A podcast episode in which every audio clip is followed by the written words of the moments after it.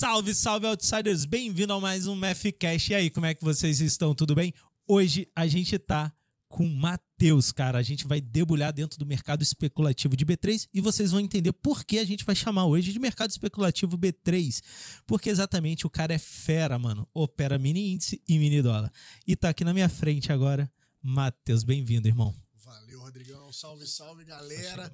Vou falar aqui um pouquinho para vocês hoje sobre B3 e também sobre cripto e contar um pouquinho da minha história, Isso como que foi toda a minha passagem nesse mercado, falar um pouquinho sobre os meninos que estão aqui presentes, que são meus sócios, também foram meus alunos, que podem também até acrescentar alguma coisa. Os meninos bonitos. Mas é isso. O time da feira tá formado, Tangerina junto com Melancia entrando em campo. Vamos lá, Matheusão. É, eu gosto sempre. Cara, é meio clichê aqui no podcast, mas eu sempre faço essa, essa pergunta para todo mundo que, que começa aqui com a gente. Como você entrou no mercado? Vamos botar assim, né? No mercado de B3 e como você conjugou esse mundo de B3 com cripto, porque você olha fatores diferentes, é fundamentalismos diferentes. Tudo bem que tá. nada, a, a análise técnica uhum. é a mesma, uhum. é a uhum. mesma empregada. Mas a parte fundamental e de entendimento diferente. é completamente diferente. Como é que você entrou primeiro? Qual foi dos dois mundos que você entrou? Uhum. Por que você entrou? E como você conseguiu juntar os dois, velho? Cara, vamos lá. Eu comecei por cripto, por um amigo meu que falou: Matheus, olha isso daqui dá para ganhar dinheiro comprando e vendendo aqui as coisas. Eu falava, o que, que é isso? Me mostra. E aí eu entrei na plataforma. Boa. Ele foi fazendo a operação. Eu falei, mentira. Tão fácil assim, dá para ganhar dinheiro com isso mesmo? Eu falei, ah, então vou, vou, vou lá, vou começar. E comecei a brincar, não tinha nem ideia.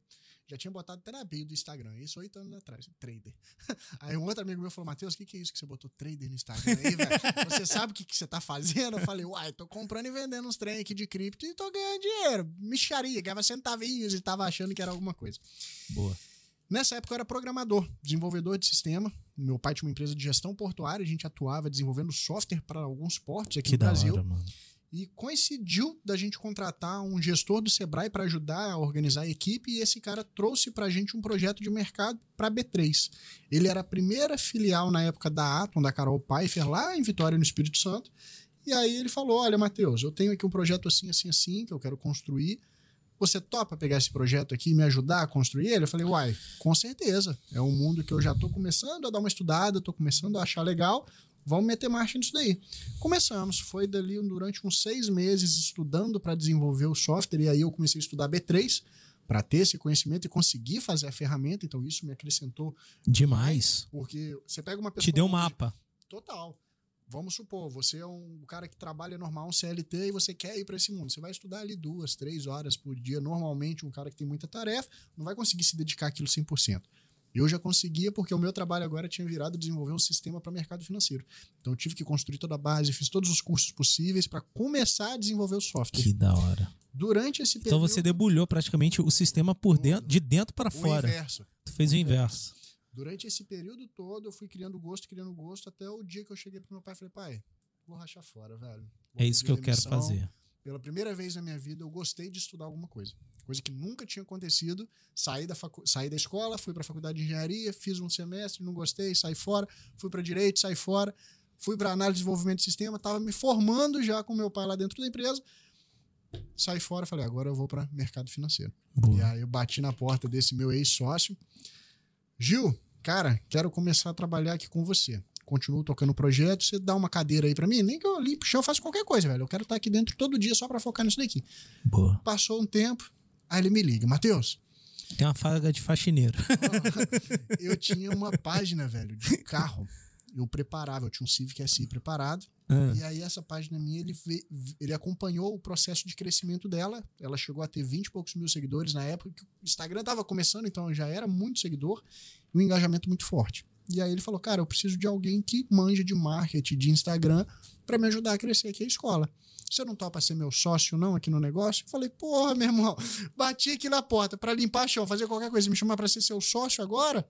Tô dentro. Vambora, tô dentro. Comecei. Injeção no olho. Porra, Tô dentro. Tá Começamos ali o processo e durante esse período ele falou: cara, se certifica, estuda, faz alguma coisa, não fica só operando, não.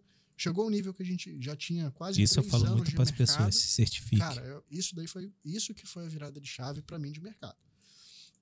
Nesse período todo, chegou uma época que eu operava leilão. Eu tinha um setup só de operação de leilão e eu literalmente operava 10 minutinhos por dia.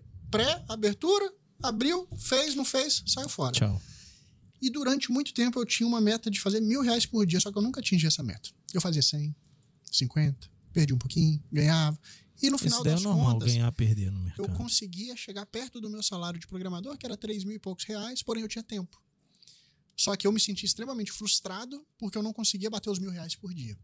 E aí um dia esse Gilberson, que era o meu ex-sócio, falou, Matheus, vem cá, cara, vamos fazer um cálculo aqui de tempo. Tu gastava tanto tempo para pegar o busão, chegar na tua empresa, voltar de busão. Hoje você está trabalhando praticamente nada e já está aqui conseguindo ter o mesmo resultado. Por que, que você não começa numa faculdade? E aí eu fui para gestão financeira. E aí eu comecei a me aprofundar. E aí eu fui gostando cada vez mais de B3, comecei, comecei. Incentivei o Gui, que está aqui, que hoje é meu sócio também, que está com 21 anos, começou praticamente igual eu comecei. Então eu acho isso muito top. Ele está na faculdade de gestão financeira também, está estudando, se dedicando. A cara tá do aí, menininho CDF, tipo. começando nessa área. Aí fui para pós, fiz a pós em mercado Boa. financeiro também. Agora eu tô indo procurando onde eu consigo fazer um mestrado que dá para eu conciliar. Ah, saindo daqui eu já te dou o caminho. Aí, ó, sensacional, velho. Para eu conseguir ir para esse meu lado acadêmico Bora. que eu, Matheus, gosto muito. É isso aí. E junto disso, teve o processo da Atom, que era a primeira filial. Depois de um tempo, a gente ia mudar para um processo de franquia, só que para a gente não era mais interessante, então a gente rompeu esses laços e fundamos lá em Vitória a Factum. Diferente da, de hoje, que Tá. é Factor. Isso. Tivemos a Factum por muito tempo, até o período É que... factor ou factor? Factor, Factor, um monte de gente fala. Tá. Eu, eu Matheus, falo Factor Finance. Não sei nem se o meu inglês tá certo. Aí quem manja de inglês melhor vai falar melhor. Não, beleza. E aí, nesse período, eu estafei também com os meus sócios lá e falei, galera, a gente é amigo, acho melhor todo Amigo, mundo amigo, encerrar negócio a parte. É, vamos encerrar a sociedade, que tá todo mundo de boa, todo mundo topou, conversamos até hoje, eu conversei com o Gil, com os meninos, e cada um foi para um lado. Pro Boa. lado de gestão empresarial voltada para finanças de empresa, outro continua dando curso lá em Vitória, mas mentoria particular. o Não, literalmente cada um o foi pra um lado, porque tu saiu de Vitória e veio bater em São. Paulo. Então cada um foi pra um lado Como mesmo. que foi esse processo aí? Quando eu encerrei com os meninos, Certo. eu fundei a Factor. Isso. Porque eu já tinha feito o brand de marca da Factum, a gente já ia fazer o processo de mudança da escola, Boa. e aí eu já tinha todo esse material. E eu falei, ah, quer Legal. saber? Vou aproveitar isso e vou mudar só o nome agora para Factor Finance. Fiz a mudança e na época eu liguei para Carol Pfeiffer, que eu já tinha o contato dela por conta da filial lá atrás, e falei, Carol, estou encerrando a minha sociedade com os meninos. Se tiver algum projeto, alguma coisa que eu possa agregar aqui dentro da Atom, estou de portas abertas. Vou continuar meu negócio aqui. Até então, se tiver, você me fala. Passou quase 20, 30 dias sem ela me responder. Aí um dia ela, Matheus, agora que eu vi, esqueci de te responder. Faz o seguinte, vem pra Sorocaba, vamos conversar pessoalmente. Eu falei, caraca, vambora, né? A Oxi. tá me chamando. Eu falei, quem sou eu pra falar? Não, vou fazer uma call, vou presencial aí, vamos trocar essa ideia. Cheguei aqui, aí ela me propôs para ser o head de operações dela da parte de cripto e para assumir a parte de presencial também de B3. Boa. Nesse processo todo, tem oito anos que eu iniciei lá com o meu amigo que me apresentou cripto, e de educacional já tem seis anos que eu dou aula presencial, tanto B3 quanto cripto pra galera. Então essa é a história, Matheus, e como que eu cheguei no mercado financeiro. Que da hora, mano. É isso, um pouquinho assim do, do meu percurso aí durante esses anos. E que, deixa eu te fazer uma pergunta. O que, que mais te dá frio na barriga? Formar um aluno ou apertar o botão? Cara, por Deus do céu, formar um aluno, cara, a responsabilidade é muito, Muito maior. maior. É, já teve inúmeros casos de chegar pessoas assim, Matheus, estou desempregado, quero fazer o seu curso para conseguir pagar minhas contas, juntar dinheiro. Eu falei, velho, não é o momento para você, cara. É isso Falei, aí. volta para casa, se organiza financeiramente, arruma um emprego. Quando você estiver estabilizado, você vem para cá com uma nova visão de que isso é um novo emprego para você. Você não vai fazer o meu curso mês que vem, daqui dois, três, quatro meses, você vai estar ganhando rios de dinheiro. Não vai, cara. Você vai estudar o meu curso, vai abrir uma portinha para você do que é o mercado financeiro. Se você tiver a possibilidade de começar a estudar para uma certificação, fazer uma Isso aí. Fazer outros cursos que agreguem também de qualidade, aí sim você vai começar a ter uma visão mais macro do que é o mercado, de como que funciona o mercado e o que, que você consegue fazer ali dentro. Então, eu acho que para mim o mais difícil é essa responsabilidade. É. Muita gente vende por vender, a gente tá cansado Não. de ver um monte de guru vendendo E não é dinheiro, isso. não dá suporte, não dá nada. Você foi lá no nosso escritório, o Sim. que, que é o diferencial nosso? Estamos aqui. Quem isso quiser mesmo. vir operar, tá do nosso lado, ver as operações na conta real, ver tudo acontecendo, tá aqui. Você senta no lado dos, dos meninos, essa que é a verdade. Cara, na parte do educacional, você falou uma coisa que eu acho muito legal, porque eu, a gente também tem, um, tem, tem esse senso de responsabilidade muito grande. Que eu acho que o grande problema da, da frustração, vamos colocar essa palavra, né? Que hoje existe dentro do mercado, é exatamente porque a galera é, quer enxergar a oportunidade aonde não é oportunidade de momento na vida dela. Alguém criou uma falácia. Você tocou num assunto bem, bem uhum. legal. Alguém criou uma falácia dentro do nosso mercado que é rasgue tua CLT e venha viver de mercado. Uhum. Só que o mercado ele é nutrido por dinheiro. Eu preciso botar dinheiro lá dentro. Se eu não tenho outra fonte de renda ou eu não tenho um, cap um, um capital muito forte que me permita maturar ele, irmão, como é que você vai sobreviver dentro do mercado ou viver dentro do mercado? então, nisso, bota capital forte vai nisso, vai perder. Ainda mais se é no início de carreira. E o cara tem que entender que outra coisa, tem um princípio dentro do mercado financeiro que também vai ser um pouco clichê para quem está ouvindo a gente, porque eu sempre falo isso nas lives. Cara, quer ganhar dinheiro no mercado? Você tem um caminhão de dinheiro para botar? Não, não tenho. Então esteja preparado para você trabalhar, operar, fazer sua gestão e reaportar capital do teu trabalho, CLT, contratista, empresário, não me importa. Profissional liberal, não me importa. Você pegar fatia do teu dinheiro e você reaplicar ele dentro do, do, do mercado. Porque você vai fazer acúmulo de capital, aumento de receita e isso lá na frente vai te proporcionalizar uma independência e você viver com um pouco mais. Olha bem a frase que eu estou usando, hein? Com um pouco mais de liberdade de tempo que o mercado financeiro te permite. Porque também eu acho um pouco de falácia que nem todo mundo fala. Você opera de qualquer lugar, deitado na praia, andando de jatinho, e não é bem assim a nossa vida. Não é bem assim a nossa vida. Então, eu, eu sempre também bato nesse ponto que, cara, a responsabilidade. E, e putz, eu, eu também faço de tuas palavras as minhas. Eu acho muito mais difícil, muito mais frio na barriga, formar uma pessoa do que simplesmente apertar um botão, porque no botão sou eu e eu mesmo ali, é meu dinheiro, eu tô nem aí. Tudo bem que eu pego dinheiro institucional, mas meu, é o dinheiro da instituição e tô nem aí. Tá, mas ali é uma pessoa que você tem uma responsabilidade durante todo o período de formação dela, perante a vida dela. E o que você pode passar de errado, você pode acabar com a vida da pessoa, entendeu? E eu, é eu falo que é uma lei do karma meio, às vezes até meio injusta, porque o cara mente pra gente. Sim. Porque quando a gente fala pro cara, meu, você não tem perfil para estar tá operando. Aí ele fala, não, é, é... aí a gente às vezes cede, a gente está ferrando a vida do cara isso em é um relação fato, a isso. Isso que você falou é real, porque com dois meses você já consegue entender se o cara já. tem esse perfil ou não tem. Isso é muito fácil de você ver. Pô, esse moleque vai para frente, esse moleque tem jeito para isso, esse aqui não tem. Não tem. Você já sabe se o, se o cara é um cara agressivo, que gosta de correr risco, toma risco, ou se o cara não é. Eu já tive aluno que entrou pro curso e aí é um autoconhecimento muito forte. Boa. O cara assistiu os três primeiros dias e falou assim pra mim, Matheus, cara, seu curso é excelente, mas não é para mim. Eu entendi que isso não é para mim, velho. Boa, eu achava que isso era para mim por causa do marketing que eu vi no geral, que é tudo muito simples, muito fácil, muito é. rápido. É. E eu falei com ele, eu falei, velho, não é tão assim igual você tá pensando. Ele, não, vamos lá, quero ver. E dito e feito. Ele mesmo olhou e falou, Matheus, cara, tu tava certo, mano. Não é para mim. Falei, não vou nem voltar mais nas aulas, mas não se sinta é, mal por isso. É porque eu mesmo entendi que isso é para mim, não preciso de me devolver o dinheiro, seu curso é excelente, mas não faz parte disso para mim. Isso é Cara, é muito doido. É, eu acho o seguinte, é, eu sempre falo para as pessoas uma coisa quando elas estão começando. Você sabe aquele momento? Você vai rir. Porque todo mundo passa por esse momento. O manhaneiro que você vai escovar os dentes se olhando no espelho. Uhum. Cara, eu falo para todo mundo. Cara, vai lá escovar os teus dentes, se olha no espelho e faz uma pergunta para você mesmo: Quem sou eu? Na hora que você conseguir responder essa pergunta com franqueza e sem mentir, você volta aqui e diz para mim qual é o teu perfil. E aí eu vou falar para você se você senta numa mesa ou você não senta numa mesa. Porque a grande maioria, cara, confunde que o mercado, ele acha que ele tá num, num, numa gangorra de sorte azar, que é um período ou é um momento. E eu já digo que é muito mais sobre a pessoa em si, é sobre mais o que ela é do que simplesmente uma técnica. É, é uma mistura de vontade da pessoa e essa vontade é, um, é uma mistura um pouco de, de ansiedade que às uhum. vezes elas têm. Eu acho que é aí que as pessoas se derrapam e derrapam muito forte dentro do mercado. Uhum. E aí, quando você falou dessa parte de senso de responsabilidade, eu vou te falar que, meu, eu já gostava de tu e passei a te admirar muito mais.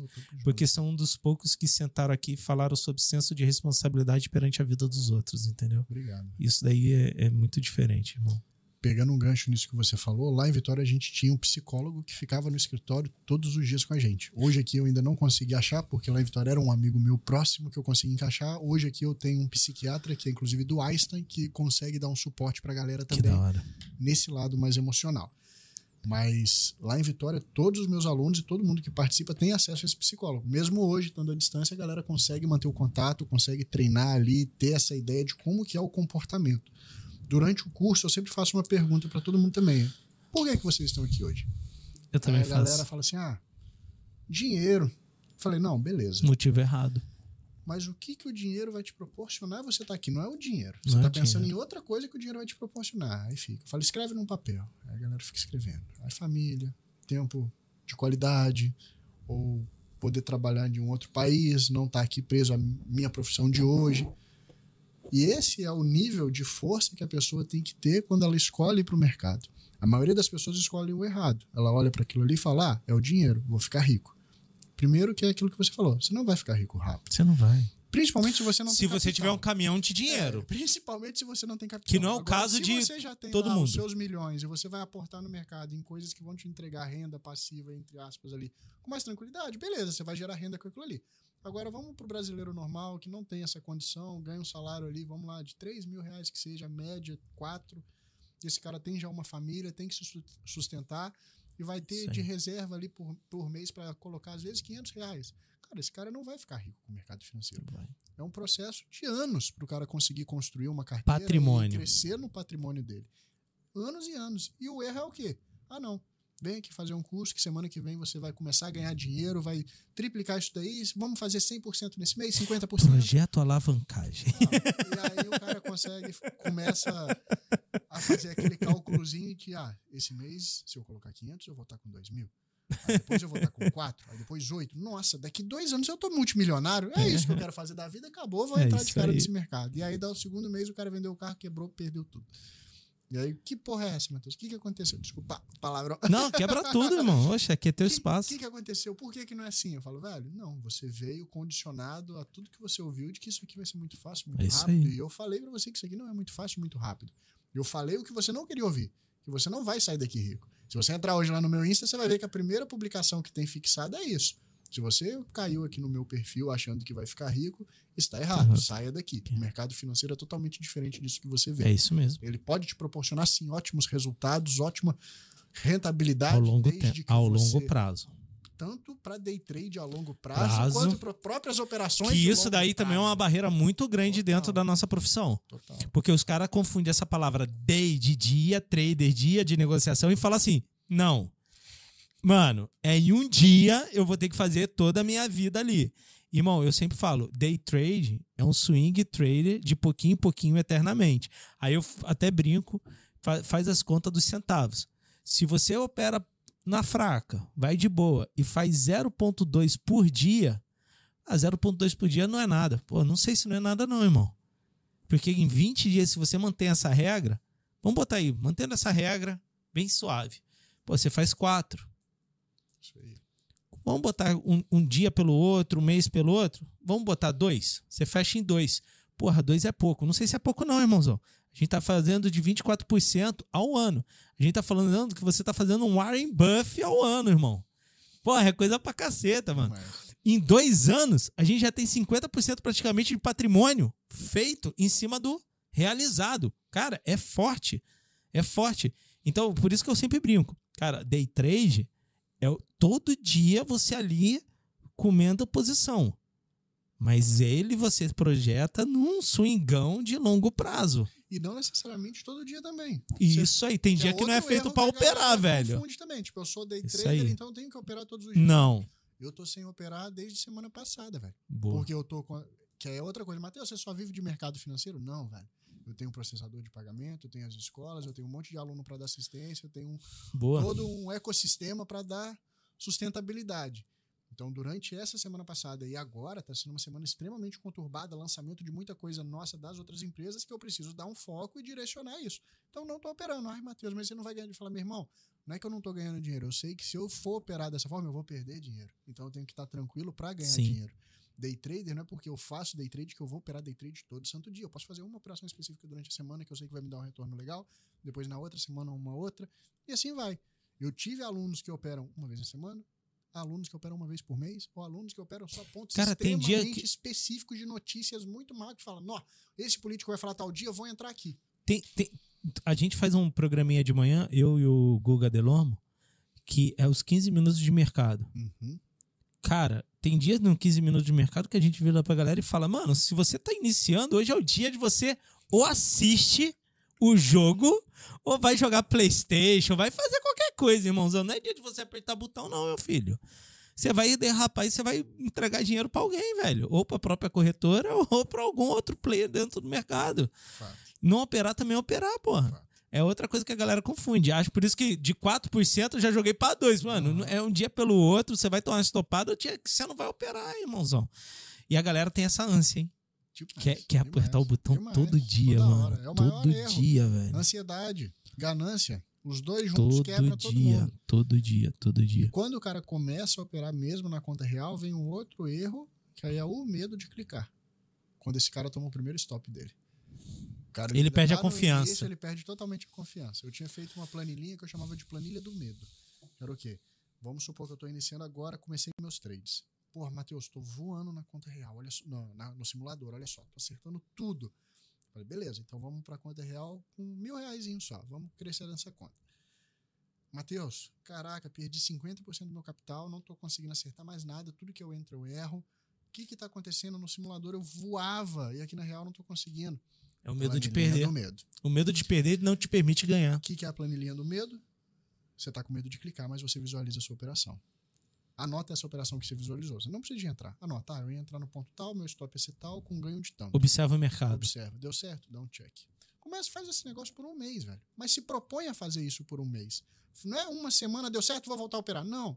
Todo mundo eu falo, faz um mês, faz tal coisa, sai, sai da real, volta pro simulador pelo menos uma semana. Ninguém segue. Acha que é mercado é soberano, nunca nós. Então, se o cara não tiver esse autoconhecimento, ele vai bater cabeça até ele entender que o mercado é soberano. E eu bati cabeça por muito tempo até eu entender que o mercado é soberano. Já aconteceu situações, às vezes, com o Gui mesmo, eu falar, Gui, cara, dá uma pausa nisso daqui, faz de tal forma. E ele, não, vou fazer do outro jeito. Aí ele vai, aí é, aí fala, caralho, é verdade, eu tinha que Eu falo, é, ué. Acontece com todo mundo, eu já quebrei assim, já perdi dinheiro assim, então faz o processo devagarinho.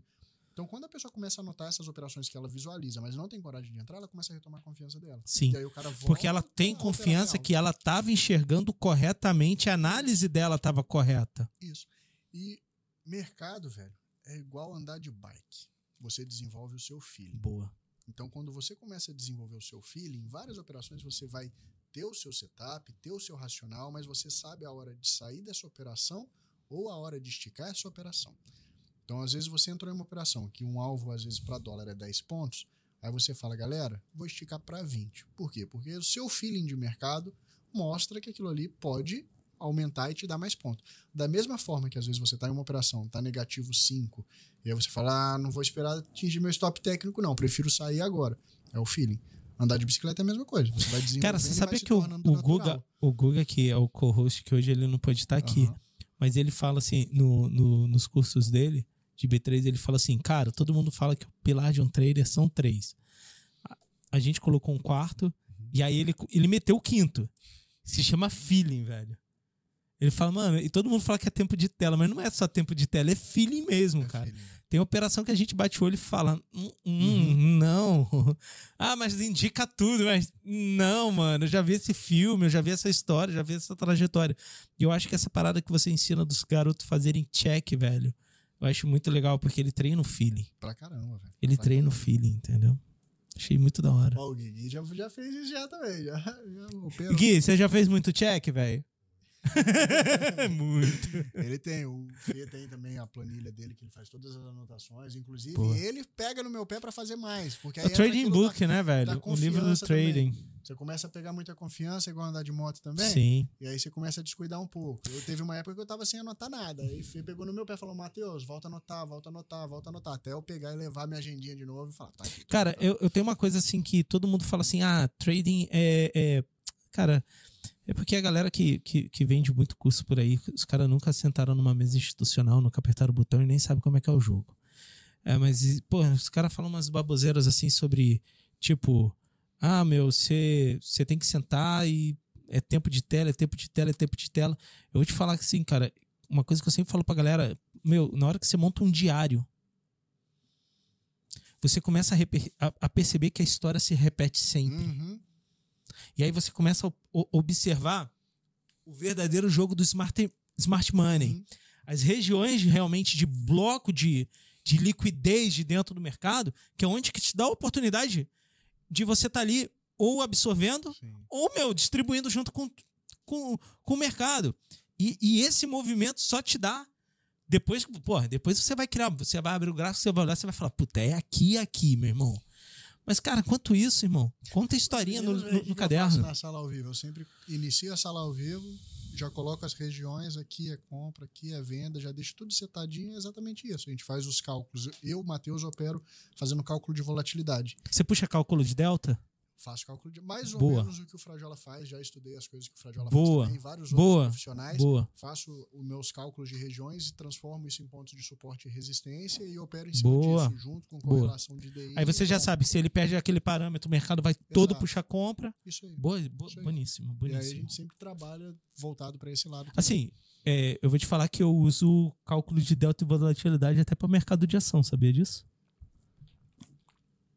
Cálculo de volatilidade eu uso em tudo, velho. Eu uso em tudo, velho. Eu uso em tudo. Tudo que eu quero fazer. Eu, eu respiro, eu uso ela. Aí eu traço. Eu tenho uma maneira diferente de traçar minha FIBO. Mas antes disso tudo, o que me marca realmente assim é que eu faço um check. Eu, eu tenho um check também, uhum. mas é um check mental. Eu faço o seguinte. É, eu, cara, eu sou fã de ma macroeconomia. Meu, e, e, desculpa, meus relatórios assim, meu. É, Tops. Porra. eu erro, fofinho. Não é, mano? Mano. E, e, ainda falo, né? Tá gravado aqui no ByDS, que tá gravado no 15 Minutos do Mercado. A galera tava falando da crise da China agora. Uhum. A gente tá falando da crise da China desde julho, né? Eu só falando, ó, vai vir de novo. Agosto é o mês do desgosto. Tá lá gravado, amor. Agosto é o mês do desgosto. Cara, vai acontecer e tá acontecendo. O negócio é o seguinte: eu faço um check mental eu pego o meu sentido macro e eu já sei para onde que, por exemplo, o um comportamental do mercado para onde que vai me apontar. Uhum. Eu tenho uma biruta, vamos colocar uhum. assim? O mercado é o vento, eu tenho uma biruta. Eu olhei para a biruta, ela fala assim, ó, maior tendência para lá. Beleza. Vou para dentro do gráfico, eu quero pegar oportunidades para aquele lado da biruta. Uhum. Aí eu começo a fazer meus check. Formação de preço ocidental, projeções de preço ocidental, price, volume na veia, delta e puxo minhas fibras. Só que aí eu já sei que eu tenho maior probabilidade. Uhum. Porque as comprador pessoas. Comprador ou vendedor. Comprador ou vendedor, de acordo com o vento do macro. Sim. É assim que, que, que, que, eu, que eu meio que. Então. Eu bato meu olho dentro do. É dentro do mercado. Macro, direcional. Isso. Direcional traz para o micro, vamos fazer Isso aí, isso aí. Eu tenho que saber para onde que o vento está apontando para mim, porque as pessoas falam assim: o mercado é técnica. Eu digo sempre: o mercado nunca é técnica. O mercado nunca é fundamentalismo. O mercado, ele é probabilidade. Aí todo mundo acha que probabilidade é aquela probabilidade de, sei lá, velho, de, de movimento, de próxima vela. Mano, não. É probabilidade. Porque quando eu faço meu cheque é o seguinte: o macro, vai, macro é compra. Uhum. Check. 10%. Uhum. Putz, técnica me diz venda. Puta, corta. Uhum. É, price me marca compra. 10%. Uhum. Chega no final, eu tenho menos de 70%, eu automaticamente eu cruzo meu braço e falo: beleza, tô assistindo o jogo. Deixa o jogo rolar. Opa, fez um movimento aqui interessante, o volume era mais um check. Puta, esse, esse check me rompeu em 70, me, me entrou em 80. Uhum. Aí eu começo a marcar projeção de preço em cima dos cálculos de delta. Uhum. Aí eu puxo a minha saída e o meu profit. E aí eu faço minha, minha razão de GR, gestão de risco retorno. Quando eu bato ela e ela é pelo menos 3 para 1 ou 4 para 1, esse 80% para mim já está começando a valer gostoso. Uhum. Aí eu já começo a, a, a brincar, a olhar e falar assim: meu, vale a pena o risco. O risco, o prêmio tá valendo a pena o risco. Então, vamos brincar. É assim, meu, porque eu acho que meu, dos outros jeitos que nego bota aí, eu, eu acho que é meio pau, velho. Mas eu vou até usar essa dica sua para eu anotar para facilitar com os alunos a visualizar as coisas. Pô, porque facilita. Você sabe o que você cria? Sabe o que você cria? Além de uma confluência, você cria um fator. Uhum. Obrigatoriedade de seguir um padrão. Qual padrão? Você olha macro, você puxa, vem olhando, vem uhum. trabalhando. E quando você chega no ponto de agressão, que é a decisão final, que é o gatilho mesmo. Você começa. Negócio. Cara, o cara, faz, o cara pode falar assim, mano, preciso disso tudo para pegar uma posição. Cara, você pode achar isso muito ruim no começo. Mas é no final você vai se agradecer, pô. O cara vê, às vezes, a gente fazendo isso tudo e ele vai, vai olhar, não, mas formou esse candle aqui, vai, vou entrar. Só que no mercado financeiro é aquilo, né? Talvez o volume não tá indicando. O mercado é a única coisa que você pode fazer tudo errado e dar certo, fazer tudo certo e dar errado. Dá errado. E aí é onde o cara se mata, porque ele não quer fazer o complexo que seria fazer toda essa análise para ter uma probabilidade maior de acerto. É isso aí. Ele atira para qualquer lado e quando dá certo, no subconsciente dele, ele já acha que todas as vezes que ele chutar, vai dar. É e isso aí. Um caso massa que aconteceu comigo uma vez, durante o Covid, vai. tava eu e os meninos no escritório operando, e aí, de manhãzinha, eu fiz uma operação, tomei um stop grande, falei com os meninos, cara, tô indo embora para casa, tô puto Saí do escritório fui para casa. Cheguei em casa sozinho em casa, o que, que eu fui fazer? Abri a plataforma e fui voltar a operar. não tinha mais nada pra fazer. Recuperei tudo e ganhei uma grana. Boa. Liguei pro Pedro, que era meu ex-sócio, falei, Pedrinho, cara, ganhei uma grana, fiz isso e isso, isso. Ele falou, caralho, Matheus, parabéns, mano. Dia seguinte, fui pro escritório, tomei um porradão, fui para casa. O que, que eu fui fazer? Operar. Perdi um mês. E aí eu liguei para ele e falei, mano, você não sabe o que aconteceu. Ele sabia que isso foi culpa minha? Eu falei, mas como assim, Pedro? Ele, quando eu te dei parabéns, seu subconsciente entendeu que se você fizesse isso de novo, poderia dar certo. E você saiu da sua gestão de risco de novo e se fudeu. Eu falei, caraca, bicho. Verdade, mano. Então, cada ponto desse que foi acontecendo, que a gente foi adicionando no curso de psicologia, foi falando, foram coisas que aconteceu comigo, coisas que aconteceu com o Pedro, que aconteceu com o Thiago, meus ex-sócios. Então, todo mundo Verdade. já teve aquela experiência e falou, cara, não faz isso. Verdade. Porque o seu subconsciente aí é onde você falou, o mercado não é a técnica. A técnica vai ser, que é clichê, 10%. É isso aí. 80% vai ser você com você, o seu autoentendimento, os outros 10% isso, E isso, e isso eu acho que é o ponto. Isso que você está falando do checks e a minha maneira também de fazer os checks é o ponto que eu acho que a galera se perde quando a gente fala de, porra, vai operar? Seja disciplinado. Uhum. Repita a constância dos hábitos, as, a constância do movimento te faz adquirir hábitos.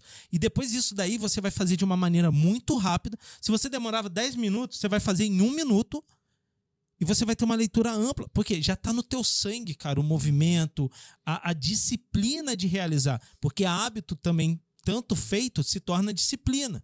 E eu acho que a galera confunde que, pô, ser, ser, ser trader no mercado financeiro é ser disciplinado, é acordar quatro da manhã, tomar banho frio, sair para correr. Mas, mano, não é isso, irmão. É você ter uma rotina, ah, uma rotina de trabalho. Não, é, não é isso, cara. O que impacta nisso que você falou? Desculpa te cortar. Não, fala, pô. O mercado ele é tão complexo que se o cara conseguir desenvolver esse conhecimento todo e essa disciplina dentro do mercado, ele desenvolve nas outras coisas da vida. É aí esse aí. cara começa a se dedicar mais à saúde, começa a fazer, é começa a fazer as é coisas e consegue entrar num eixo maior é por causa da alta performance. É isso aí. Existe um estudo, né, que na minha opinião é um estudo que não é muito bom sobre a relação de quantidade de pessoas que dão certo com day trade. Manda. Por que que não é bom? Se você for pegar um cara que está entrando para medicina, pouquíssimos entram de primeiro. Mas sim, vamos colocar a grande sim. maioria, que faz um pré-veste. Eu tenho até o valor para te dar. Vamos colocar que o cara está lá fazendo pré-veste e ele está dois anos fazendo um pré-veste. É isso aí, é a média. Aí esse cara vai e passa, entra na medicina. Medicina são cinco a seis? São cinco. São cinco. Mas são mais quatro de especialidade. são no, no total, no total, para o cara sair então, como um cirurgião mesmo, são 12 anos. É, vamos jogar aí, mínimo 10, 12 anos. 12 anos. 12 anos. Aí agora você pega um Com uma média começou... salarial de 32 pau, um bom cirurgião. Aí você pega o cara que entrou pro trade. Certo. O cara faz o curso em uma semana. Já sei onde você quer chegar. Mês que vem o cara bota a grana na conta. O cara é louco. Quando a gente tá aqui no pré-veste de medicina, alguém chega para você e fala, Rodrigo, toma esse bisturi e opera para mim. Não, jamais. É a mesma lógica. Você tá iniciando uma profissão nova. Você está num mercado que é um dos mercados mais inteligentes e mais difíceis do mundo. Por que, que você acha que aqui você vai ser o cara que vai conseguir fazer uma cirurgia com uma semana Boa. um cursinho só? Boa. Boa. Outra coisa, tem muita gente que bate, ai, day trade não dá certo. O que dá certo é só o buy hold de longo prazo. No sentido operacional. Tá, o papel tá virando pó. Você vai morrer com ele por causa dos dividendos? O, é o meu patrimônio que tá ali dentro, irmão. Aí, você pega e faz o seguinte: o cara que ele já está no mercado há muito tempo, esse cara, você pode ter certeza, se ele sabe alguma informação que vai gerar um movimento muito forte, você acha que esse cara vai deixar de fazer uma operação? Claro que não. Claro que não. Então, isso é uma outra coisa que tem que ser quebrada dentro do nosso mercado, em vez de ficar um batendo no outro, ter o apoio. Que é o que a gente falou, a gente se soma. É isso eu não bato em você, você não bate em mim. Pelo É contrário, aí, a gente pô. consegue agregar, levar muito mais conhecimento de várias áreas para as pessoas e crescer no geral. No mercado, vamos falar mercado mundial, tá? Uhum. Global. Olha só, são 648 mil ativos para negociar. Eu nunca vou ser bom em cripto, irmão. Sério mesmo, porque eu nunca sentei para fazer isso.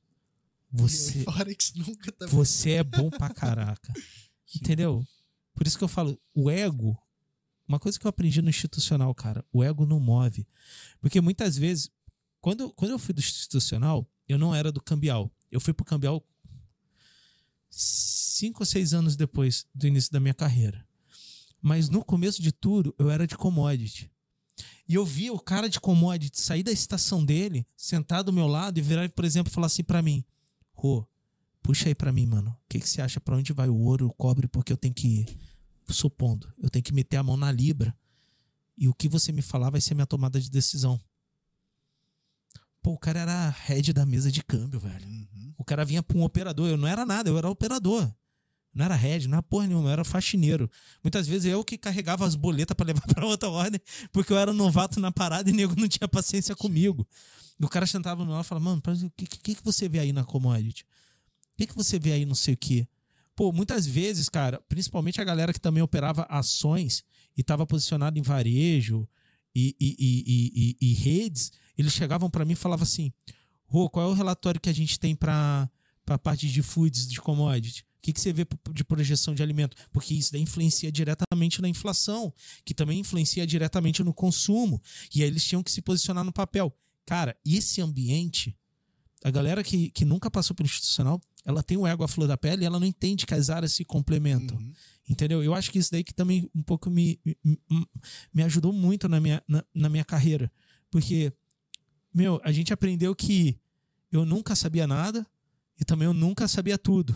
Fato. Eu tinha que sempre trocar ideia com meus colegas do lado, que eles eram melhores dentro daqueles ativos, e também só porque eles estavam vivendo aqueles ativos periodicamente, mas o, a- o que ele fazia lá também me ajudava aqui e a gente trocava figurinha porque era o melhor da empresa pra gente bater métrica e, E meter aí? dinheiro no bolso, pô. Puxando o gancho, de novo, pro diferencial que a gente faz na Factor.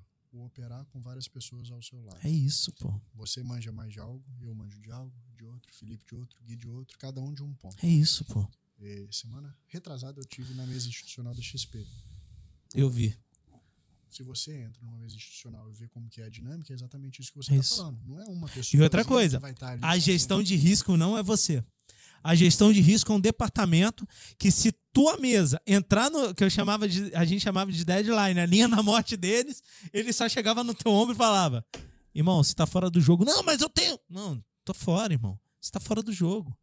Tô desplugando tuas posições, estamos executando tudo. Tchau". Trazendo- isso pro palpável da galera. É isso aí. Uma mesa proprietária. É vai seguir isso aí. Você vai ter um É isso cara aí. que vai ficar na gestão principal É isso e vai aí. falar: Fulaninho, opa, fora. Tchau, acabou." fora, velho. Você tá botando o capital muito em risco, tchau.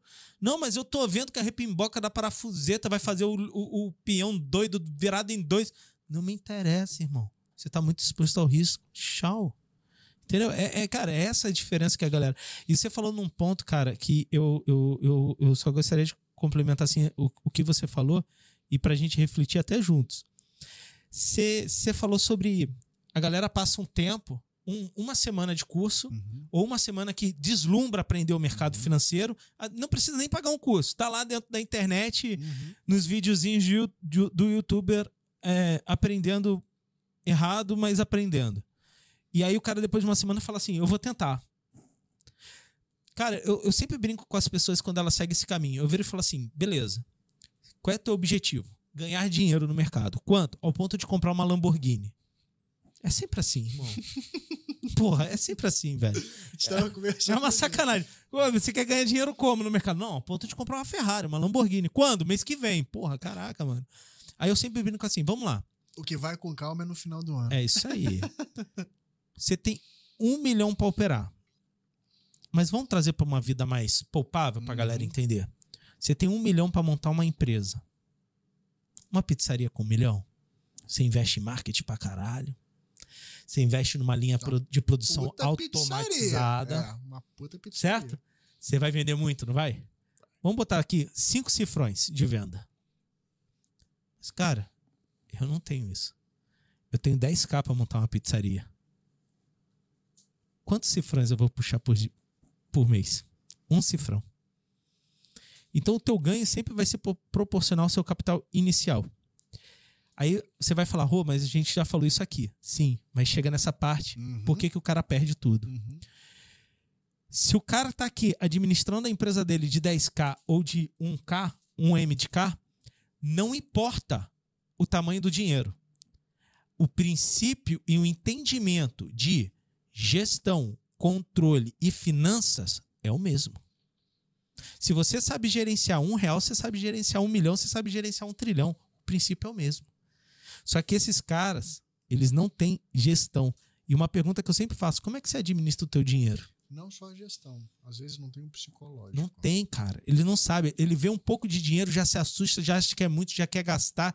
É o que acontece. Eles não se permitem um acúmulo dentro, dentro da, da, do seu dinheiro que está sendo uhum. investido. Ele já quer tirar, já quer matar antes do negócio e começar a gerar fruto de verdade. Gerar fruto de verdade porque ele já quer gastar, ele quer é o auto merecimento. Alguém uhum. também, porra, cara, Auto merecimento é a Porra. coisa mais frustrante do ser humano. Puta que. Mano, é por isso que eu fiquei meio assim, porque tem um cara famosão que fica vendendo auto merecimento na internet. Até se você Aí... sair, para exemplo, nutrição, minha mulher é nutricionista. Boa. Ela já usou isso contra mim. Eu falo, porra, amor, vou comer uma pizza hoje que eu mereço, tô cansada. Ela olha pra minha cara, não, porra, você tá seguindo a dieta. É isso aí. É a mesma Aí o cara fala assim, não, mano, é meu auto merecimento. Pô, teu auto merecimento acabou que então, pô, te botou em risco. Isso aí. Porque a gordura que você tinha para continuar crescendo o patrimônio, você matou no alto merecimento. Mas enfim. Mas você já reparou que. Por que, que eu usei pizzaria? De acordo com o Sebrae, o ramo de alimentos e bebidas. Agora vamos chegar num dado. Uhum ele quebra praticamente 84% antes dos dois primeiros anos. A gente tem somente 3,7% de advogados que realmente ganham acima de 40 mil. Trabalhei no TJ, hein? Eu tô falando mentira? Vários, verdade perfeita. A maioria dos É tudo quebrado, irmão. ganhavam entre 3, 4 e olha. É lá. isso aí. Isso, é isso assim, aí. Trabalhando pra caramba, muito isso aí. vir ligado de casa para conseguir acessar. É isso aí, irmão. Vamos lá, se espantem. Médicos do mundo inteiro. Eu, eu, eu mando para quem quiser aí, tá, tá, tá duvidando, eu mando a pesquisa para vocês. 1,82% dos médicos do mundo inteiro ganham acima de 50 mil reais. Aproveitar o gancho do médico. Velho. Vai, quebra tudo. Você é um trader. Se Boa. você for um trader mais ou menos. Vamos, você é um trader ruim. Você ganha dinheiro ou não ganha? Ganha. Não, ruim. Não, ruim não, pô. Se você é um trader mais ou menos. Ganha, dependendo da tua probabilidade e da tua gestão chance, de risco. Muita chance de você perder. Sim, mas depende. Se você for um trader bom, aí eu acho já que melhora. Nessa parte que já você melhora. Falou, você já consegue viver não do trade, você já consegue manter a sua gordura. Boa. Você fica num zero a zero. Boa. Se você é um trader excelente, você realmente ganha, Boa. ganha dinheiro. Quando a gente fala de qualquer outra profissão, se você for ruim, você ganha dinheiro. Não estou falando muito. Tá. Não ganha dinheiro. Tá. Se você for mais ou menos, você ganha um pouco mais. Se você for bom, você já ganha um salário relativamente alto. Boa. Se você for excelente, você ganha esses Você é nata. Você, tá falando. você é nata. Qual que é o erro da galera? Querer puxar, entre aspas, profissões normais e fazer a mesma associação com a. É isso aí, é isso aí. Só que aí eu só te mostro uma coisa, irmãozão.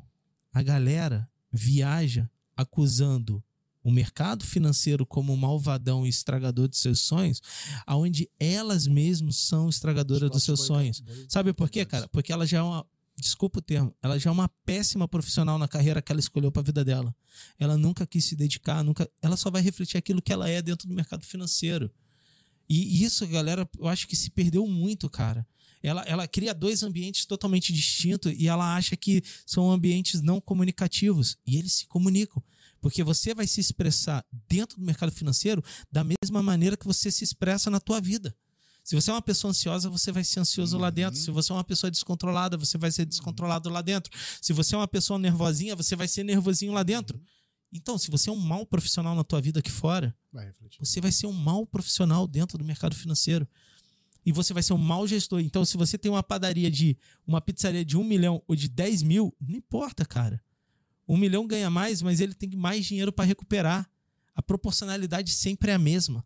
Outra associação. Você opera mais pesado do que eu. Seu patrimônio provavelmente é muito maior do que o meu. Se eu tenho um patrimônio, o que, que eu faço? Era como eu estava operando. A galera estava vendo operar com 50 contratos. Início do ano eu fui operar com 100 contratos. Eu não tive psicológico para operar com 100 contratos, porque não condiz com o que eu tenho disponível para ficar operando day trade. Boa. Então eu mesmo tenho esse autoconhecimento, sendo professor, eu não tenho vergonha de falar isso. Ah, fulaninho tá operando. Meu irmão, fulaninho pode perder, eu não posso. Eu dou duro pra caramba para construir meu patrimônio. Isso é uma coisa que eu, eu também acho errado, hein? Posso colocar em risco ou não? O quê? Isso que a galera faz hoje no mercado. A galera. não, não, não. A, a, galera, a galera limita. Tipo assim, você é um bom trader? Bom trader é só quem opera 100, 200, 300 contrato. Ô, desculpa, irmãozão. Eu conheço trader dinossauro de mercado. Sério mesmo, só não vou citar nome. Uhum. Mas é de. É, ele gosta das agulhadas. Pô, ele não opera 100 contratos, cara. Ele opera 30, 20. E faz muita grana. E faz muita grana, bro. E deu pra entender? Ele adora lá as agulhadas dele. e tipo, e mano, o cara faz grana, pô. O cara faz grana. Esse que é o grande problema. Cara, quantidade de contrato, gente, é, não te dá respaldo de você ser um, um bom profissional na mesa, não, meu. O exemplo que eu dar. Exemplo. Eu opero com 50 contratos. Então, para cada contrato, eu abro mil reais, o que já é agressivo. Se a gente for levar em conta a questão Sim. de alavancagem. Sim. Então, desses 50 mil que eu coloquei na conta, se Só para alavancado? Sim. Sim. Se eu inicio com lucro, legal. Esse meu lucro eu não deixo na conta. Eu pago conta. Até eu zerar todos os meus custos. Boa. Paguei tudo. O que eu faço a mais, eu tiro e coloco em outros investimentos que eu tenho. Mas a minha, nesse momento, para day trade é 50 mil. Comecei a operar. Perdi, eu não tenho direito a saque. Aqui agora o meu objetivo voltou a recuperar o meu set point financeiro. É, é isso aí. Mil. Então eu travo a minha conta de day trade sempre em 50 mil. E o que, que eu falei com os meninos? Eu quero chegar no final do ano operando 100 contratos, mas com o meu financeiro aguentando. Com gordura. E com o meu psicológico suportando.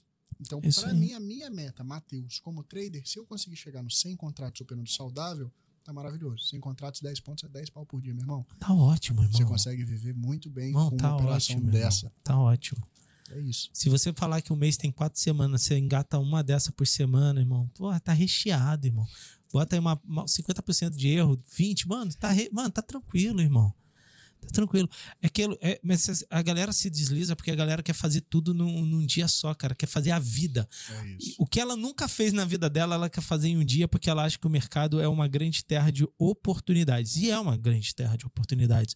Por isso que eu gosto de brincar que, na verdade, a gente não negocia, a gente garimpa dentro do mercado. Principalmente quem é especulador. Porque day trader a gente tem um perfil mais especulador Sim. do que investidor. Então a gente está ali em busca de oportunidade. Meu, quero oportunidade. Onde está dando oportunidade, onde que eu vou garimpar realmente para ver se sai ouro dali de dentro. Cara, a galera, ela também não tem essa coisa de paciência. Ela olha o gráfico, ela quer sentar o dedo, velho. Ela olha o gráfico, quer sentar o dedo. Cara, tenha paciência, mano. Diversifica. Isso que você fala de diversificação, eu sempre brinco. Você tá onde? Renda fixa? Legal. Você tá em renda variável? bote na tua cabeça, você está no mercado de altíssimo risco. Altíssimo risco. É o triplo A do, do de, de, de, risco do mercado. Você fez grana? Você não vai usar aquela grana? Tira do variável e aloque em produtos de renda fixa, porra. Não é vergonha, mano. É bom pra caraca. Eu faço isso, mano. Tira do variável, bota no, no fixo vezes, que você ganha mais fôlego, pô. Dependendo do perfil da pessoa, não necessariamente reinvestir no mercado. Pode, pode ser reinvestir na própria empresa. É isso Eu já aí, tive pô. amigos meus com rentabilidade altíssima nos Mas é menos risco. Eles viravam para mim e falavam, Matheus, cara, quero entrar para day trade. Eu falei, mas por que você quer entrar para day trade? Ele para fazer dinheiro. Eu falei, mano, hoje você ganha muito dinheiro com a sua empresa. Sua empresa chegou num nível que ela não cresce mais ou você acha que você consegue crescer? Ah, não, Matheus, eu acho que eu consigo crescer. Então calma. Então vamos fazer um estudo aqui de mercado seu antes, porque talvez seja mais vantajoso a gente chegar a sua curva até o nível que ela realmente fique flat, para depois você começar a ir para o mercado financeiro e começar a explorar outros mundos. Boa. E é a mesma regra. Tanto para quem está começando, quanto para o inverso, para o cara que já está dentro, que pode às vezes ter um crescimento muito maior na empresa. Boa. É, é sempre essa migração de capital, eu acho importante, porque a galera também deixa tudo aqui dentro. Aí quando deixa tudo na renda variável, ele acha que quando está operando, ele tem mais gordura. Ele queima aumentando o risco. E, e, cara, eu já escutei essa, essa falácia. Eu tô queimando o meu lucro. Uhum. Eu não entrei no meu capital principal ainda. É, é Mano. É, por isso que é, é, é o se enganar. Mil dá certo, é o se enganar pra. Mano, a, a, as pessoas se enganam. Demais, demais. Se enganam. Botou no bolso, já é seu. Já é o seu, irmão. Tá, fechou a posição, botou o lucro, é teu. Quem que eu tava conversando que tava me contando um caso de um rapaz que ele tinha começado a operar e aí, tipo, colocou dois mil reais. Boa. Bizarro você imaginar, mas esses dois mil reais do cara virou quase 100 mil em coisa de dois meses operando day trade de dólar. Sei lá o que, que esse cara fez de loucura que ele conseguiu chegar nesse capital e um dia ele quebrou. E aí a corretora ligou e falou com ele: Falou, Fulano, sabia que você chegou a ter todo esse valor na sua conta? Eu não lembro se eu conversei isso com alguém ou se eu vi em algum lugar. E aí ele fala: Uai, mas aquele dinheiro é meu? Ele falou: sim, cara, o que estava ali na corretora já era seu. Aqueles 100 mil reais que estavam lá já era seu, você poderia ter sacado. Ele, mentira, cara. E aí, onde que eu quero chegar com isso? Na questão do conhecimento financeiro. Às vezes a pessoa entra para o mercado sem conhecimento. Um estudo básico. Às vezes o cara não sabe mexer numa plataforma, não, não sabe, sabe a regra do jogo, cara. Não sabe nada. Ele tinha a oportunidade. E aí ele fala, ele fala, putz, esses 100 mil reais ia ser o dinheiro que ia mudar minha vida e eu deixei escapar, eu achava que era alguma outra coisa, mas eu não imaginava que eu tinha conseguido ganhar tudo isso. Você sabia que a gente está sentado aqui dentro no, na sala com um cara que era para estar tá milionário hoje? Sério? Qual deles? Já entendi. E, e, ele trocou. Conte a história. E ele trocou. E ele trocou tudo isso, cara, por achar que por um lanche. É sério mesmo. O que? História da pizza também? Tipo, é tipo isso, é tipo isso. O cara tinha, um, tinha uns pacotes bom, trocou por um lanche, queimou. E aí hoje, comendo comigo, cara, eu já, tô, já tá me dando raiva isso, velho. Porque, mano, é só a gente sentar pra, pra comer, tá junto, velho. Eu escuto aquela voz assim. Mano, se eu tivesse segurado esses ativos. Pô, faz a conta aí, quanto é que eu tinha hoje? Tá ligado? E aí é outra coisa que mata o cara, que é o Si também. Só fala aí, quantos anos atrás isso? Aí, Nossa parça. Senhora. Aí, mano. Tempinho bom, hein? Aí, Mas mano. Eu, já olhei todas as minhas corretoras antigas que eu tinha conta para ver se eu tinha algum bitcoinzinho esquecido para trás, todos os jogos que trabalhavam com cripto. Eu falo, porra, nunca dei uma cagada dessa. O que, que acontece comigo? Porra, era a oportunidade. e o maluco trocou por um, um sanduba de pão de bacon com duplo bacon, hambúrguer de bacon, queijo de bacon e alface de bacon. É Não estou dizendo quem é o comedor de bacon. Mas, cara, já, a gente tem essas histórias aqui, velho. A gente tem. Então, meu, é, é, vamos lá, cara. Chegando na nossa retinha final, assim, do, do nosso pod. Deixa eu te fazer uma pergunta, assim, bem. Cara, hoje, é. Factor. Uhum. Para vocês. Se, se vocês quiserem também responder, cara, vocês só não aparecem, mas pode falar, tá? É, para vocês, é, o que move vocês hoje a fazerem o que vocês fazem? O que te move, velho? Qual é a paixão que te move? Eu, quando saí da escola, como te falei, não sabia o que eu queria. Fui para uma faculdade, depois fui para outra, fui para outra, até eu me formar na minha, ou seja, eu passei por quatro. Eu nunca fui aquele cara, igual muitos amigos meus falam, Matheus, eu sonho em ser médico, eu sonho em ser dentista, eu sonho em ser polícia. Eu, sonho... eu não, não sabia que, que eu gostava de fazer? Ir pra oficina do meu avô, ficava brincando as coisas e gostava de vender dentro da escola. De vez em quando tinha lá na minha escola feirinha onde você pegava os seus brinquedos antigos, todo mundo juntava e ficava vendendo. Aquilo ali para mim da escola era a data mais top. Então eu já sabia que eu gostava de vender e eu já sabia que eu gostava de fazer alguma coisa manual. Só que pelo viés dos meus pais, vai para a faculdade, vai para a faculdade, vai para a faculdade. Acabou que eu não me dediquei. Quando eu comecei a ir para esse lado de mercado financeiro, a parte de educacional caiu no meu colo, porque eu comecei a desenvolver o sistema para um educacional. Então eu estava ali convivendo com pessoas do meu lado. E eu sempre fui bom em lidar com pessoas. Quando eu comecei a ensinar, eu falei: caraca, me descobri. Então, hoje, eu, Matheus, sou movido por esse lado. Eu descobri o poder que é você. É apaixonante, ensinar, né, cara? É muito Você transformar, você transformar a vida da pessoa. Para você próprio também, qual que é a melhor forma de você aprender? Ensinando. Então acabou que juntou o útil ao agradável. Eu consigo ter um reforço maior para mim mesmo de tudo que eu É pratico isso aí. e consigo ensinar outras pessoas a terem essa visão também de mercado. Boa, mano. Agora eu também gostaria de ouvir o dos dois, porque os dois confiaram em mim. Gui era de São Paulo, mudou para Sorocaba. Felipe de Catanduvas e mudou para Sorocaba com a família e a esposa. E eu ouvia do Fê. E o sempre- cachorrinho? E o cachorro? Não, o cachorrinho quatro, quatro gatos. É, mas, mas o, o- o cachorrinho, o cachorrinho é que vai passeando por aí. Ah, rapaz, você tá vendo? Mano, o cachorrinho vai comprar até as baguetes de manhã que ele leva pro escritório, mano. quero, quero ouvir dos dois. Que que E, eu achei loucura? legal no dia que vocês fizeram o, o, o Day Dog dentro do escritório. Só que eu senti falta dos teus lá, velho. Ia matar o dele, coitado, ia comer. Oi? Quer não? Vergonha de aparecer. Ele tá tímido, ele tá tímido. Deixa assim, deixa jogar, Não assim. tem problema não. Dá pra pegar aí o áudio?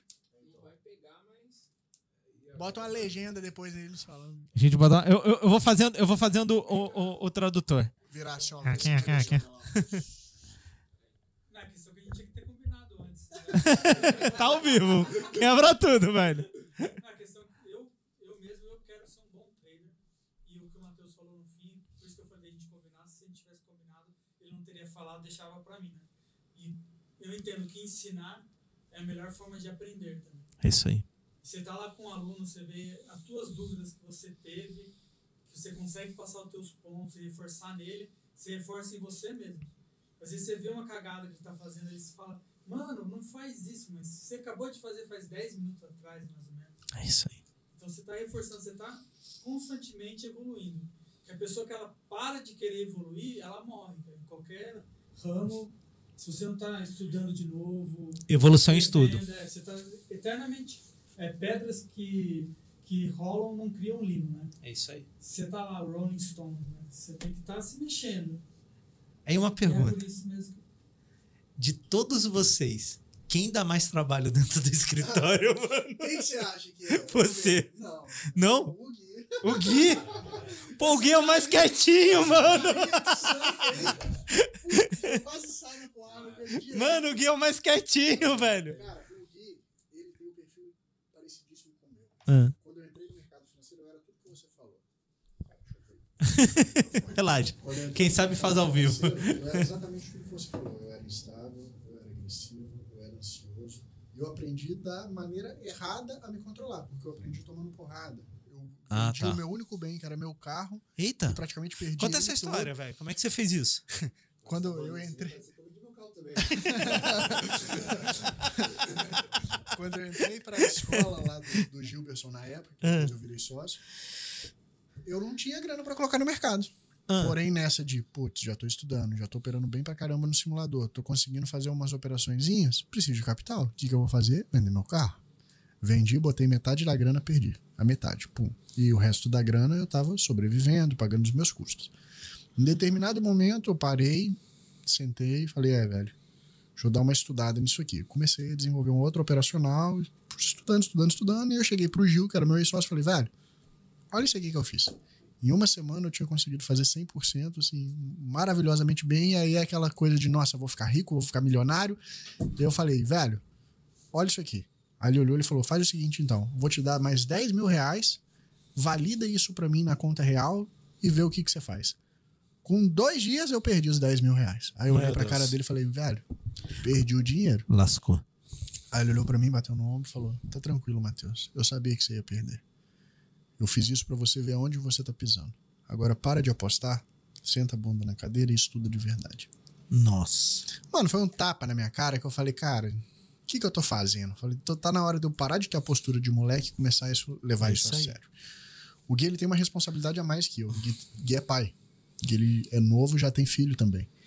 E tem um baby Saulo aí, né? chamado, um dos motivos de eu ter chamado ele para ser sócio, porque ele tinha essa força de vontade de querer trabalhar com isso e que eu me vi muito nele. Eu falei, cara, eu quero que esse moleque, moleque cresça da mesma forma que eu cresci. E eu acho que eu consigo agregar esse valor na vida dele. Que top. E o Fê, ele sempre falava comigo. Que top. Fazer um curso. 25 anos era meu sonho ensinar o pessoal do mercado financeiro como operar, como viver disso. Porque era um sonho que eu pensei realmente no ano passado, perto do, da, quando eu conheci o Matheus, e se realizou, tipo, na sorte, assim, dizer. É Deus, né, eu acho. Olha a sorte.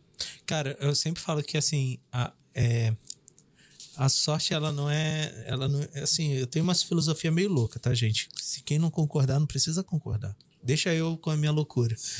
Cara, a, a sorte, ela não existe. Ela é uma combinação entre teu esforço e com a projeção de propósito divino. Porque, meu irmão, se também não for teu propósito e, teu, e, e, e o que o pai quer para você nessa terra, irmão, você vai bater de frente, você vai dar murro em ponta de faca e não vai acontecer. É sério que eu tô falando. A minha vida sempre foi assim. Até o dia que eu, que eu virei e eu aprendi a deixar de controlar ela. É forte falar isso. É forte. No dia que eu deixei de controlar a minha vida, eu deixei, tudo começou a acontecer assim de maneira gostosa, leve e funcional. E sempre foi regida por ele. Eu sempre gosto de brincar, só mudando assim, de uhum. trader para viagem. Para alguns pode ser viagem, uhum. isso, sei lá, velho. Para filosofia de vida. Quando você entra no avião, você conhece o piloto? Você conhece o cara que tá que tá te recepcionando, que geralmente o piloto sempre tá na porta, né, velho? Sim. Você conhece ele? Não. Você sabe se ele naquele dia teve uma briga, se tá estressado, se tá nervoso, mas você senta dentro do avião, voa e confia que você vai chegar no outro, no outro, no outro ponto, né? Por que, que a gente não é assim com Deus, cara? Por que, que a gente não é assim com Deus? Você não precisa. Às vezes as pessoas. Ah, eu não conheço. Mas, cara, irmão, eu não preciso conhecer ele. Ele é o piloto da minha vida. Se entra num ponto, aonde eu vou chegar, depende dele. Eu só vou viajar, irmão. Eu vou curtir essa viagem. E é isso que a gente faz nessa terra, cara. A gente só tá aqui para curtir uma viagem. Mais nada, pô. Eu acho que isso tem que ser muito atrelado ao esforço. Eu Sim. acredito muito, também frequento muito. Que também você ficar em casa esperando a, a, bendição não vai acontecer nada, né, meu irmão? Você tem que levantar o traseiro e, e agir, pô. Por isso que, ó, é oração. É orar com a ação, coloca ação na parada, velho. Eu tive semana passada até exatamente a mesma coisa que você falou. Tava conversando com um aluno que ele me falou o mesmo sentido de Mateus, Deus tem um propósito para cada um. E aí eu tava discutindo com ele, eu falo que eu acho um pouco diferente. Eu acho que Deus ele já te dá o sim para tudo. É isso aí. E aí ele te deu o livre arbítrio. O seu Boa. propósito é você que vai construir durante o seu, seu processo Boa. aqui dentro da Terra. Você vai colher frutos bons ou frutos ruins. Então o livre-arbítrio ele está nas suas mãos. Se você quer chegar lá, ele está lá para todo mundo. Qualquer um pode alcançar aquele nível, mas vai depender daquela pessoa. Da mesma forma que qualquer um pode cair, vai depender Boa. daquela pessoa. Galera, queria agradecer muito vocês dois. Valeu mesmo. Sério mesmo, desde o dia que eu fui no escritório de vocês, cara, eu, eu curti demais a vibe de vocês. O único problema eu falei que tinha lá dentro quando eu saí. Eu falei pro Vini. Falei, mano, ali eles têm um problema, vocês já resolveram, graças a Deus.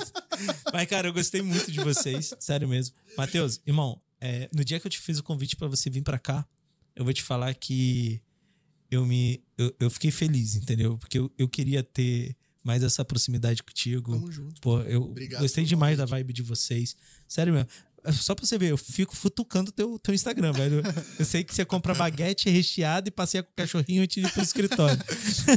eu gosto da vibe de vocês. Isso que é bom de ter um sócio mais tiozão, rapaz. É, ele né? leva um monte de coisa. leva um monte de coisa lá pra gente que ele faz de comida, que nem eu faço em casa. Eu falo, meu Deus, nossa, chegou com um pão de tâmara, chocolate, não sei o que. Eu falei, meu Deus, tá perfeito agora.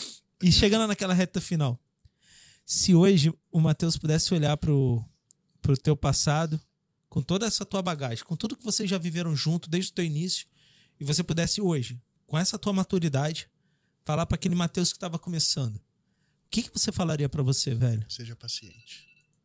Seja paciente e seja sempre honesto. Boa, mano. Os frutos vão vir. Boa. É isso aí, galera. Obrigado mais uma Eu vez, irmão. Valeu mesmo. Todo mundo que quiser conhecer um pouco mais do meu trabalho, meu Insta, Matheus Cavalcante, tá aí também. Pode seguir, pode me mandar mensagem. Segue o. Insta da Factor Segue também, o Insta irmão. da Factor, Factor Finance Sorocaba. O que precisar, podem contar comigo, com os meninos também. Quem quiser passar o dia presencial lá no nosso escritório, operando de verdade, estamos às ordens. Hoje a gente tem um escritório em Sorocaba, em Vitória, no Espírito Santo, e em breve estamos inaugurando de São Paulo, capital também. E outras cidades estão engatilhadas já. Então, quem tiver qualquer dúvida, só mencionar que eu estou às ordens para atender todos vocês. Então é isso aí, galera. Muito obrigado. Bem-vindo a mais um final de podcast. Não esquece de deixar aquele teu like nervoso, botar aquela inscrição nervosa aqui no nosso canal, seguir os meninos também. E a gente se vê até a próxima terça com mais um doido de mercado sentado nessa mesa debulhando sobre nós. E hoje foi legal, hein? Só um parênteses, hoje foi legal, cara. Que a gente. é, é, Foi uma demonstração que mercado financeiro também é filosofia religiosa e entendimento religioso para vocês entenderem. Antes de você finalizar, livro O Segredo. Quem nunca leu, velho. leia. Leia. Isso mudou minha vida, essa Eu minha li. tatuagem é do segredo. É Não vou ótimo. falar sobre, deixo para vocês de dever de casa. É isso aí. Então é isso, galera. Encerrando mais um pod. Tamo junto. E até semana que vem. Um beijão e fica com Deus.